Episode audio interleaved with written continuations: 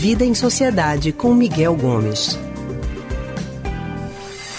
E naquele período de isolamento social mais rígido da pandemia, né, do novo coronavírus, teve muita gente que ficou se cobrando para se manter produtivo.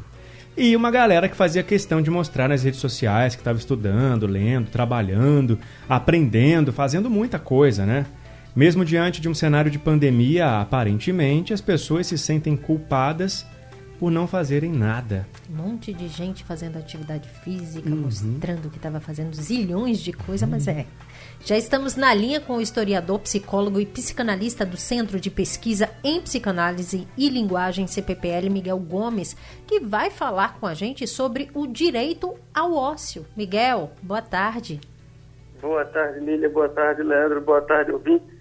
Boa tarde, Miguel. Seja bem-vindo mais uma vez. Foi um erro considerar o confinamento um período de produtividade?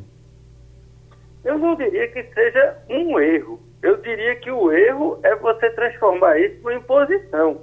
Você achar que todo mundo precisa, já que está em casa em confinamento, ter que necessariamente fazer alguma coisa.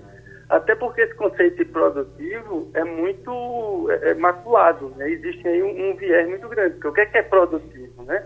Produtivo está tá se falando aí como sendo no sentido de você aprender alguma coisa, de você trabalhar em alguma coisa, de você construir alguma coisa, ou de você realizar algo.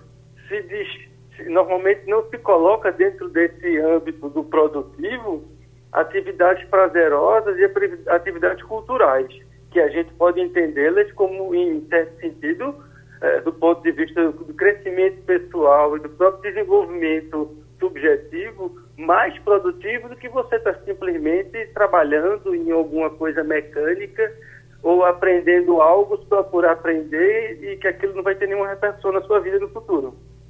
Miguel, então por que, que a gente se sente tão culpado hein, quando não faz nada? A gente precisa ter esse direito ao ócio, à folga, até mesmo para preservar nossa saúde mental? Isso, a gente precisa sim, a gente tem direito ao ócio, né? E é outra palavrinha que a gente compreende mal, né? Porque a gente associa muito o ócio à preguiça, à pessoa que está sem fazer nada e tal. E, e, quando a gente vai ver, o ócio não é isso. O ócio é aquele momento, se a gente pegar aí o que Domênico de Masi fala quando ele se refere ao, ao ócio criativo, né? É criativo em que sentido? É que é um momento em que você fica desligado das suas atividades rotineiras, sobretudo de trabalho, e você se permite descansar, relaxar, fazer isso que vocês estavam falando agora na matéria anterior sobre ler, né? Ter um, um momento de prazer, porque isso de alguma forma relaxa a gente, deixa a gente é, mais tranquilo, quando a gente necessariamente voltar para uma atividade de trabalho laboral, a gente está mais concentrado e mais descansado para trabalhar. Né? Então, o ócio tem essa, essa função que nos descansa, né? nos relaxa, mas não é um relaxamento é, é, sem sentido. Ele é um relaxamento que vai permitir que a gente possa ser mais produtivo. Né? A gente trabalhar 12 horas por dia não necessariamente a gente vai produzir mais e melhor do que se a gente trabalhar quatro ou seis. Isso depende muito de como a gente trabalha. Então, o ócio tem essa função também de permitir que a gente, quando estiver trabalhando, a gente esteja mais descansado para fazer isso.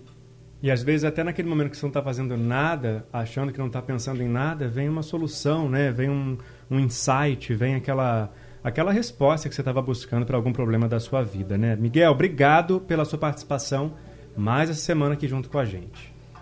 Obrigado a vocês e a todo mundo que está nos ouvindo. Vamos aproveitar o nosso ócio para descansar e, se precisar sair, usando máscara. Obrigada, Miguel. Uma ótima tarde. A gente acabou de conversar com o historiador, psicólogo e psicanalista do Centro de Pesquisa em Psicanálise e Linguagem CPPL, Miguel Gomes.